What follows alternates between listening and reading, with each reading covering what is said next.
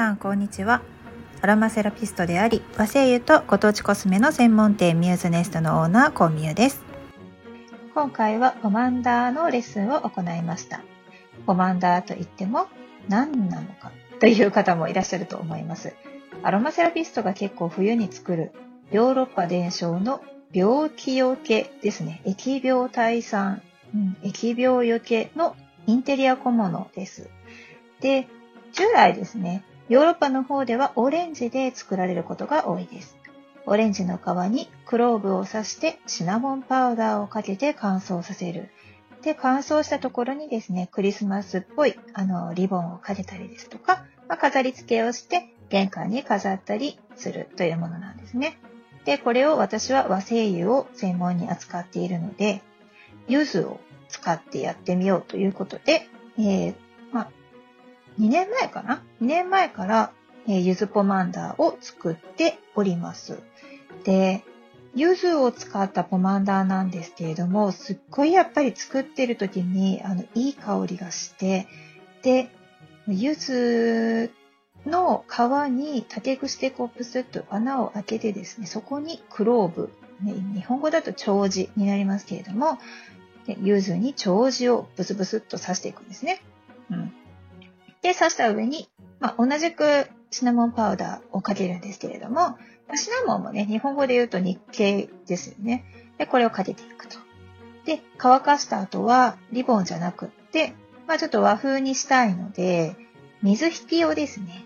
こう、結んで飾ってもらうというような、オンラインクラフトレッスンですね。まあ、ワークショップみたいなもんなんですけど、これね、ちょっとね、本当にあの、リアルでやりたいんですけれども、まあ、今ね、またちょっとコロナがどうかなっていう感じなので、まあ、オンラインですることにしました。で、今回は参加してくださったのがお子様2名と、あの、親子さんなんですけれども、もう本当にですね、とってもあの、簡単な作り方なので、幼稚園ぐらいのお子さんだったら、あの、全然余裕で参加できると思います。で、今回、あの、私がですね、お水ネスのお店の方でも扱っているムチャジャ園さんの柚子を使わせていただきました。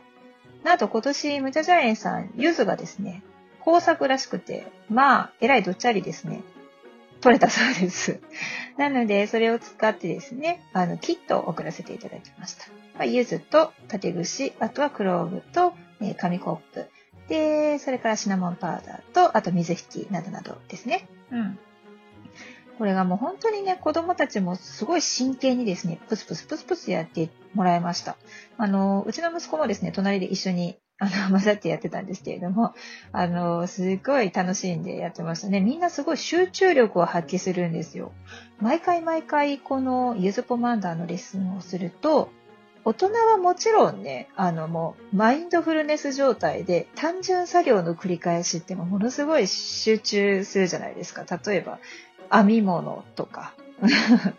もうあんな感じですよ。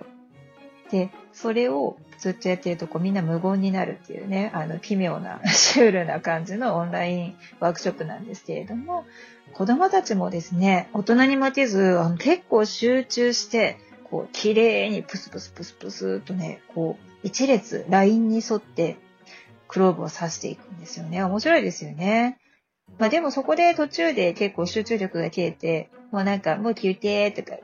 遊び出す子もいるんですけれども、全然それでも大丈夫で、後でね、またあの自分のタイやりたいタイミングで簡単にプスプスプスプス作っていけるものなので、うん、まあお子さんの参加が本当にしやすいワークショップですね。もうほんと感想はね、ほんとか楽しかった。全員楽しかったっていう感じです。で作ってる最中もやっぱり柚子の皮ってすごいいい香りがするんですよね。でもちろんシナモンとあのクローブはスパイスですのでいい香りがします。もうほんと始終癒されている感じですね。で子供たちの作るポマンダーがですね、またなんかこう大人と違って結構個性的で模様が入ってたりとかねするんですよね。もう面白いですね。まだね、日程が間に合えば年内にレッスンできるかなという感じなので、もしリクエストがあれば、あの、レターやコメントなどでね、おっしゃっていただければ、また開催しようと思います。以上、和声優とご当地コスメの専門店ミューズネストのオーナー、コンビューでした。ではでは。